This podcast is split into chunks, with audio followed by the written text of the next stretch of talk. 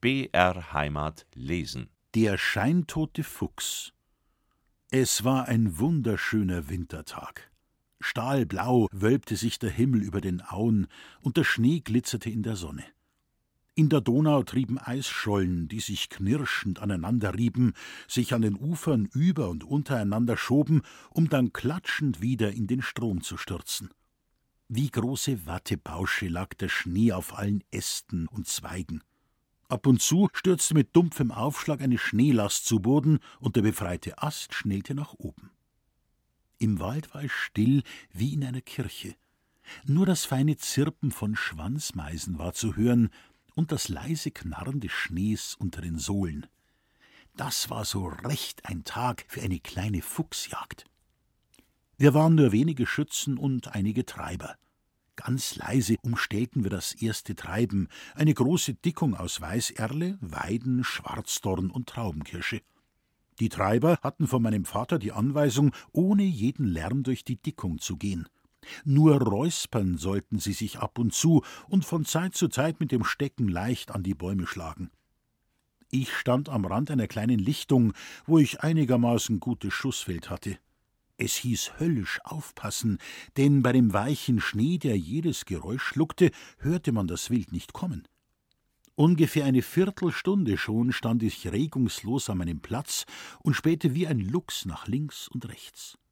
Schon näherten sich die Treiber, denn ich vernahm da und dort das leise Anschlagen der Stecken.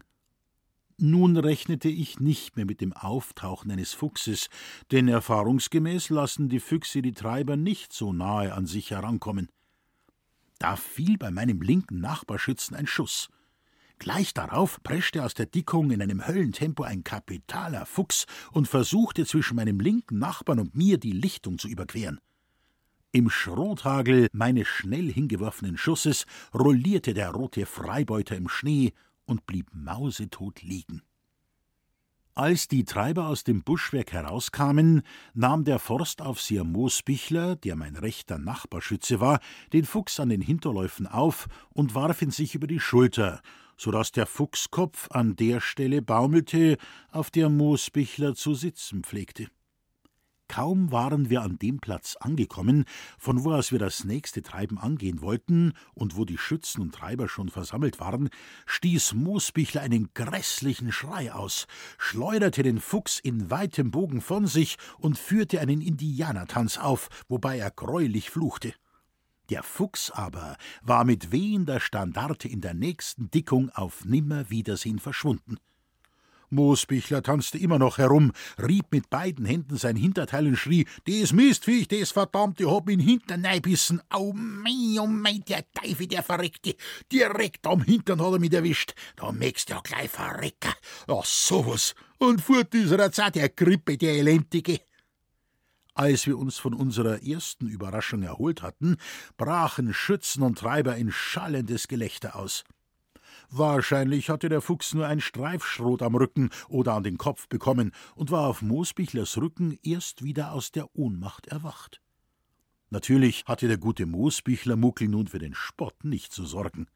Am schlimmsten trieb es ein alter, pensionierter Wegmacher, der es sich trotz seines hohen Alters nicht nehmen ließ, bei jeder Jagd als Treiber zu fungieren. Wär's ja nur nicht graust hat, dem Fuchsen in dein Hinterns beißen, Muckel, stichelte er. Pfui Teufel, mir weißt nur, ich tat sie für ein Hektoliter Bier und einen Zentner Schmei. Du kost mein Lecker, Wegmacher, Damischer, lud Muckel ein. Na, Muckel, das möcht ich auch nicht, spöttelte der Wegmacher weiter. Weißt, ich denk mir halt, du hast die am Oblasen, den Fuchsen.